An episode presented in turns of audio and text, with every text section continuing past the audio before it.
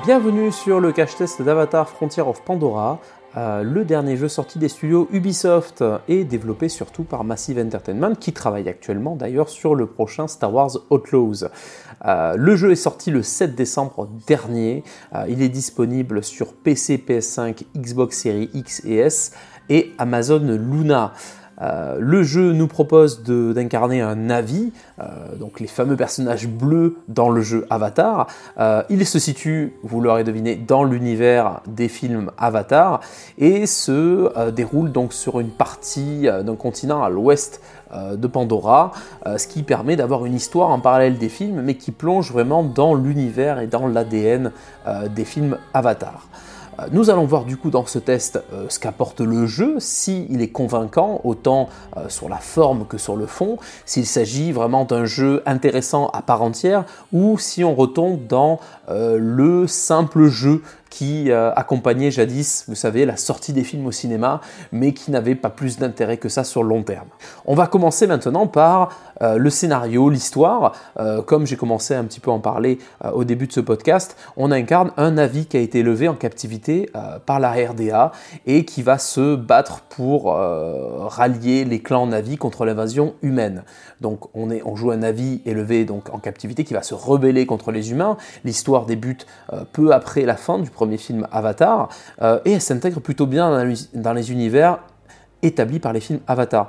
Et ce qui est intéressant, c'est qu'elle les approfondit euh, même beaucoup plus, puisque même dès le début, euh, on est plongé, vu qu'on est en, captivité et qu'on va dans une sorte d'école, on, a des cours autour des euh, origines de l'arrivée des colons humains sur la planète, pourquoi ils sont là, et on se retrouve ainsi plongé donc dans, à la place du, du, Navi qui est en captivité, qui souhaite juste bah, se reconnecter avec sa planète, avec les siens, et aussi avec les traditions, avec la planète. Donc il y a une deuxième lecture euh, que l'on découvre, qui nous saute un petit peu aux yeux, qui est euh, hyper tournée sur l'écologie. Euh, voilà, chaque plante a une, a une utilité. on se sert de certaines plantes pour pouvoir grimper aux arbres. Voilà, on est vraiment très connecté avec la nature. Heureusement, la technique est au rendez-vous pour que ce soit très plaisant. J'y reviendrai sur la partie graphique, mais vraiment sur ça, on est plutôt bien. ce qu'il faut retenir sur la partie histoire, euh, vraiment, c'est qu'on est sur quelque chose qui euh, va très loin, euh, va beaucoup plus loin dans l'immersion au sein de l'univers Avatar. Ce qui plaira énormément aux fans. Si je fais un parallèle, il faut pas non plus prendre au pied de la lettre, c'est un petit peu à l'instar d'un Hogwarts Legacy qui permet aux fans d'Harry Potter d'aller très loin dans l'univers Harry Potter. Et sur le papier, c'est plutôt réussi puisque le jeu est très fidèle à l'univers du film. Euh, on retrouve bien sûr le fameux méchant. Hein. Là aussi, euh, Ubisoft cherche toujours un méchant qui pourra remplacer Vass de Far Cry 3. Ce n'est pas ici où on le retrouve. On a le fameux euh, classique du scénario que l'on voit venir depuis le début. Le méchant est très méchant, on le reconnaît là tout de suite. N'est pas si complexe et si original que ça au final hein, lorsqu'on avance dans le jeu. Côté gameplay, on est sur quelque chose qui va euh, alterner l'exploration avec de l'infiltration, des combats. On aura aussi du craft euh, avec une personnalisation donc, euh, de, notre personnage, avec un arbre de progression.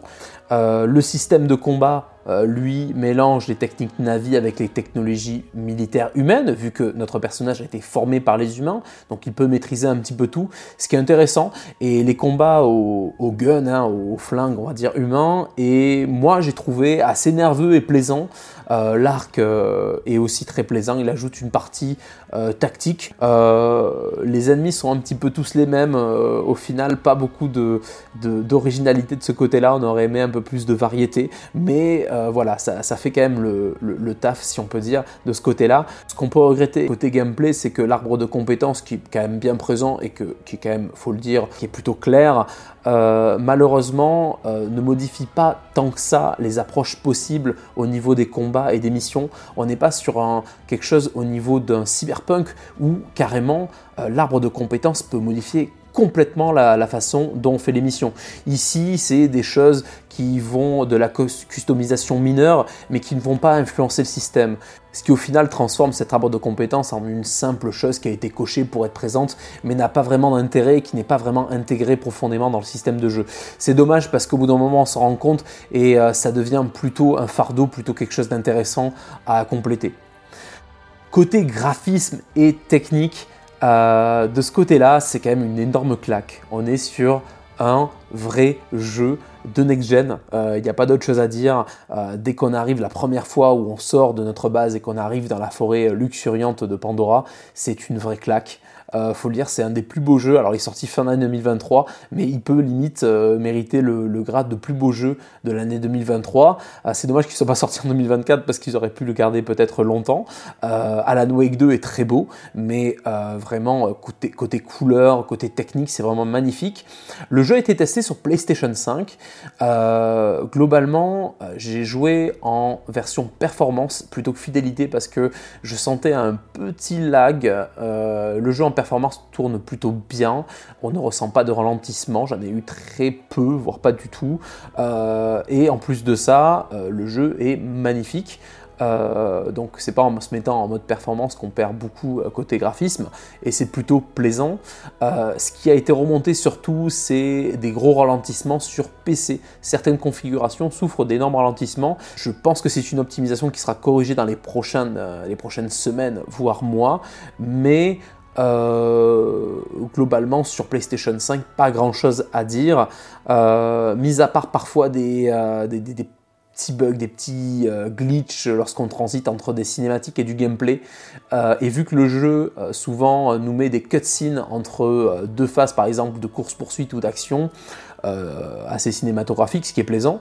Euh, mais du coup, on a parfois des glitches qui nous rappellent que en fait c'était très scripté qu'on était du, tout, du coup dans une scène qui était totalement scriptée. Euh, voilà. Donc après, côté PlayStation 5, contrairement à ce que j'ai pu entendre sur PC, je n'ai pas eu de bugs qui m'ont empêché de progresser dans le jeu. rien de, à ce niveau-là. Au contraire, j'ai trouvé le jeu plutôt stable et plutôt bien fini. c'est intéressant à noter pour un jeu quand même voilà, qui, qui est sorti il y a quelques, il y a quelques semaine qui n'a pas encore eu énormément de patch au final.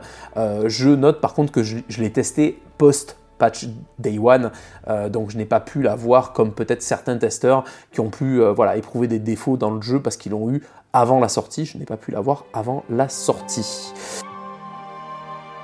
Et on va finir aussi cette partie-là par la bande de son, l'ambiance sonore qui est absolument exceptionnelle. La bande de son composée par Pinard Euh, qui est euh, vraiment parfaite, qui colle parfaitement avec les différentes phases de jeu, notamment lorsqu'on est à dos d'Ikran, la fameuse monture volante, la musique qui s'élève et qui varie pour créer vraiment, pour accompagner l'émotion du vol, euh, avec des sensations qui sont encore là très fortes. On est vraiment dans quelque chose de très bien, de très bien équilibré à ce niveau-là, et qui participe à vraiment l'immersion dans cet univers cinématographique, j'ai envie de dire, puisqu'on a l'impression d'être dans un film d'animation de temps en temps. En conclusion, Avatar Frontier of Pandora est une expérience immersive, plus qu'un nouveau jeu vidéo, hein, si j'ose dire, euh, dans l'univers d'Avatar avec des graphismes qu'il faut dire sont impressionnants et une bande son envoûtante. Le tout se complète parfaitement bien, mais le jeu malheureusement freiné par un gameplay qui est répétitif, une narration qui semble euh, bah, inachevée vu qu'au final on est bloqué dans une boucle euh, répétitive qui nous amène très vite au boss final. Ce qui, nous pousse à continuer, c'est plutôt le fait d'accrocher à l'univers plutôt que d'avoir envie de, de, connaître la fin qui nous semble très rapidement téléphoner. Donc on est sur plutôt une expérience immersive mais qui pourra vite laisser un arrière-goût euh, d'inachevé, euh, de, lassitude euh, pour des personnes qui ne sont pas forcément très fans de l'univers Avatar, puisqu'au bout d'un moment, on sent cette boucle de gameplay qui est présente, on sent qu'il y a eu bah, de nombreuses cases techniques qui ont été cochées pour aller looter, par exemple, telle plante, pour amener ça, pour faire évoluer de telle manière mon arbre de compétences, sans que cela ait vraiment des conséquences fun et intéressante pour le joueur dans le jeu en fait. Donc comme si le jeu avait son, euh, son arc principal de défini avec l'univers qui était clairement défini. Je pense que le cahier des charges autour d'Avatar était solide et il a été respecté au final, hein, puisque le jeu respecte l'univers d'Avatar. C'est un, une, une coquille dorée magnifique, mais très vite qui sonne creux et on se demande pourquoi un jeu qui fait tellement next-gen euh, sur, la, sur la forme euh, a un fond qui est aussi classique. Comme si on avait été pressé au dernier moment, qu'on avait travaillé euh, tout, tout, tout, on va dire, toute la forme, on avait tout peaufiné au niveau de la forme, et que le fond, on avait vite mis dans le jeu comme ça pour qu'il sorte euh, et qu'il ait l'air de tenir debout. Par contre, dès qu'on gratte un peu, on se retrouve avec quelque chose qui est, euh, qui est insipide, et c'est dommage. Et on sent que les équipes ont super bien bossé sur énormément de détails, et à la fin, on se rend compte que, bah, les gars, vous avez oublié de faire un jeu vidéo qui, qui est fun et qui doit tenir le joueur, en fait. Là, vous avez fait une expérience euh, qui va être très cool pendant quelques heures, mais au bout d'un moment qui va être en fait juste ennuyeuse. Euh, c'est un jeu qui est magnifique à montrer, c'est un jeu qu'on a envie de, de, voir tourner, mais on n'a pas forcément envie d'y jouer plus que ça en fait. Et c'est vraiment dommage, parce qu'il y, y, avait un potentiel de malade dans un univers qui est hyper intéressant. Et encore une fois, hein, c'est pas un mauvais jeu, hein, c'est juste un jeu qui euh, peut très vite lasser.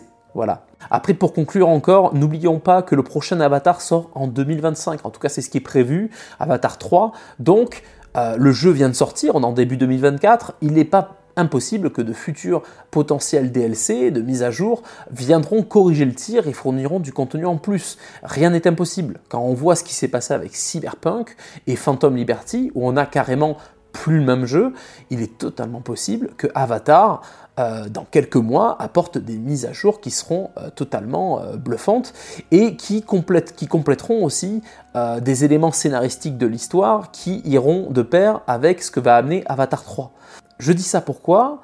Car il y a quelques semaines, euh, voire quelques mois, Yves Guillemot, le PDG d'Ubisoft, a publié sur LinkedIn un post élogieux sur le transmédia. Le transmédia qui est bien sûr euh, le fait de pouvoir retrouver euh, un contenu, un lore, une licence sur plusieurs types de médias que peuvent être les séries, le cinéma et les jeux vidéo. Et le fait que, ces, derniers peuvent se compléter entre eux pour fournir différents types d'expériences autour d'un lore. C'est là où on peut se demander est-ce que Avatar n'est pas juste le premier, la première pierre à l'édifice d'un projet transmédia qui pourrait être enrichi avec la sortie des prochains films Avatar de Cameron? Qui sait? Donc pour finir la question, est-ce que cet avatar marquera les esprits juste euh, en tant que jeu à part entière? Pas forcément. Euh, il est beau, donc il peut marquer les esprits parce qu'aujourd'hui il s'agit quand même d'une belle démonstration de ce qu'on peut faire en next-gen, mais euh, au niveau du système de jeu, au niveau de ce qu'il propose euh, à l'intérieur, cela ne marquera pas plus les esprits que ça.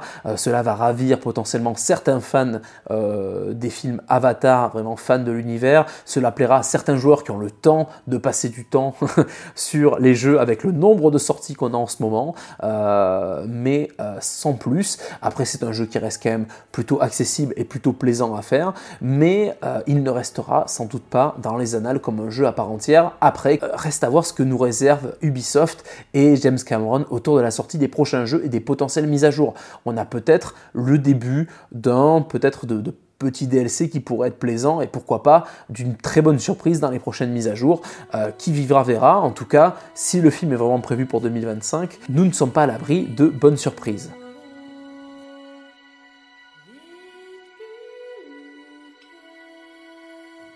Avant de vous laisser, je voulais revenir sur ce que je vous ai dit au début par rapport aux différents jeux qui sortaient pour accompagner les films au cinéma euh, depuis de nombreuses années, hein, même depuis les années 70, euh, euh, avec la sortie d'E.T. et la catastrophe qu'il y a pu avoir avec E.T. sur Atari, hein, qui a d'ailleurs créé et été à l'origine d'une des plus grosses crises du jeu vidéo, hein, qui a failli d'ailleurs tuer le, jeu vidéo selon, selon certains. pour la petite histoire, E.T. était sorti pour accompagner la sortie du film du même nom, donc le, le jeu était sorti sur Atari 2600, et euh, il a été tellement jugé mauvais, tellement de demandes de remboursement, que le jeu, euh, tous les stocks de jeux, euh, le surplus de stocks de jeux, a été enterré dans, euh, dans un désert. Alors, je ne me souviens plus le désert, c'était Nouveau-Mexique ou Nevada. Bref, euh, il s'agissait au départ d'une légende urbaine qui a été euh, vérifiée il y a quelques temps. Vous pourrez regarder les articles sur, si vous tapez sur Google cette histoire. les jeux ont réellement été enterrés dans le désert. Donc, cette histoire, cette première histoire de E.T. n'est pas la seule, on va dire, ce n'est pas la seule expérience qu'on a pu voir de, jeux qui sont sortis autour de licences de films, hein, autour de, de, grands films. On a par exemple les fameux Spider-Man hein, euh, qui sont sortis en 2002 par exemple en 2004 qui suivaient euh, la sortie des films avec Tobey Maguire. Il y a également le jeu Mission Impossible sur Nintendo 64 qui était sorti, qui se voulait être une révolution à l'époque en termes d'IA. Alors effectivement on pouvait changer son apparence, c'était intéressant. on a également les fameux Harry Potter, hein. quasiment chaque film a eu droit à son adaptation jeu vidéo, plus ou moins bonne mais à chaque fois plutôt plaisante et qui a rencontré son public. On a eu énormément de Jurassic On a eu énormément de jeux Batman, dont des, belles purges, hein, euh, avant euh, les fameux Batman Arkham qui sont euh, les meilleurs jeux, on va dire une série qui se, qui se place comme les meilleurs jeux de super-héros existants aujourd'hui, au même niveau, voire supérieur au Spider-Man, désolé. on a eu bah, les fameux Batman, Batman et Robin, qui a donné lieu à un jeu horrible sur PlayStation 1. Hein. vous n'avez juste qu'à aller voir la vidéo du joueur du grenier dessus, qui est plutôt intéressante et drôle. On a pu avoir euh, Mad Max, euh, qui a été inspiré euh, du, du, film, qui est sorti quasiment en même temps que le film Mad Max Fury Road, mais qui était assez différent. On a eu X-Men Origin Wolverine, qui était basé aussi sur le film. Le jeu était moyen, tout comme le film. On a également GoldenEye 007 sur Nintendo 64, hein, qui est basé également sur le film du même nom euh, avec James Bond, et surtout son multijoueur qui, euh, a marqué toute une génération. Euh, Lord of the Ring, Seigneur des Anneaux, hein, qui, qui, a sorti de nombreux jeux autour de la sortie des films Seigneur des Anneaux. Hein. grosse licence euh, implique également des jeux euh, derrière. Et je ne peux pas finir sans citer euh, les Star Wars. On a eu des Star Wars en veux-tu, en voilà, au moment de la sortie des films, notamment la deuxième trilogie qui est en fait la première trilogie, Star Wars épisode 1, avec des jeux sur PlayStation 1, des jeux de combat de vaisseau, des jeux de course, et courses de pod, etc. C'est des jeux qui ont marqué une génération et qui étaient là pour ben, fournir des, produits, on va dire, qui accompagnaient euh, des licences qui étaient hyper connues, hyper fortes. Euh, selon le type de film, selon la qualité des jeux, on pouvait considérer ça comme des produits dérivés. Euh, par exemple, le jeu PlayStation 1 Star Wars épisode 1, au final, était des jeux commandes par les studios pour également bah, faire de l'argent autour de la licence Star Wars et de la sortie d'un film. Ce qui est intéressant dans cette histoire, c'est que beaucoup de jeux, beaucoup de ces licences hyper connues sont passés de rang de simples produits commerciaux qui accompagnaient des sorties de films, qui étaient un petit peu le, plus attendu, euh, à de vraies œuvres culturelles à part entière. Euh, on a eu d'excellents jeux Seigneur des Anneaux, euh, les derniers jeux Spider-Man sont absolument extraordinaires, Harry Potter, adapté des films, a donné lieu à Hogwarts Legacy, qui est un des, plus gros cartons de l'année 2023, Batman a donné lieu à la série Arkham, qui est un des meilleurs jeux de super-héros à ce jour, et on aura peut-être bientôt euh, de nouveaux jeux X-Men, et bien sûr les Star Wars ont donné lieu à des Star Wars qui Star Wars Battlefront, hormis les polémiques qu'il y a eu autour, reste avec Jedi Survivor euh, des licences qui sont excellentes et qui peuvent vivre à part entière en œuvre culturelle. Donc on a eu quand même une évolution de ce côté-là où ce n'est plus le film qui est accompagné du jeu vidéo, mais le jeu vidéo par lui-même qui devient une œuvre culturelle à part entière. Euh, et c'est là, si on revient sur Avatar, où on se demande si Ubisoft n'a pas loupé le coche. Puisque en 2009 était sorti James Cameron Avatar The Game. Et oui, issu également de l'univers euh, d'Avatar, euh, il avait reçu des notes plutôt mitigées à cause d'une répétitivité, euh, des défauts de conception, etc. A été sorti à l'époque sur 360 et PS3, n'avait pas rencontré un énorme succès au final, hein, malgré tout. Hein. Et du coup, on pourrait se demander, en fin de ce test, est-ce que cet Avatar Frontier of Pandora a réussi à s'émanciper, comme d'autres licences, euh, de, du film en fait et euh, de cette règle du euh, bah, un film, un jeu Eh bien la réponse malheureusement est non. En fait clairement, Avatar Frontier of Pandora est sorti peut-être trop longtemps après le 2 et peut-être trop longtemps avant le 3 et du coup à lui tout seul n'arrive pas à porter cette licence. pourquoi? Parce que comme le film, comme il a été critiqué dans le deuxième film, Avatar brille par sa technique et n'apporte pas d'éléments purement vidéoludiques suffisants pour marquer les esprits. C'était le cache test de Avatar Frontier of Pandora. Euh, merci de l'avoir écouté jusqu'au bout. Il était un peu plus long puisqu'on a pris euh, un, petit peu de temps pour parler aussi de nombreux jeux qui sont sortis autour des films.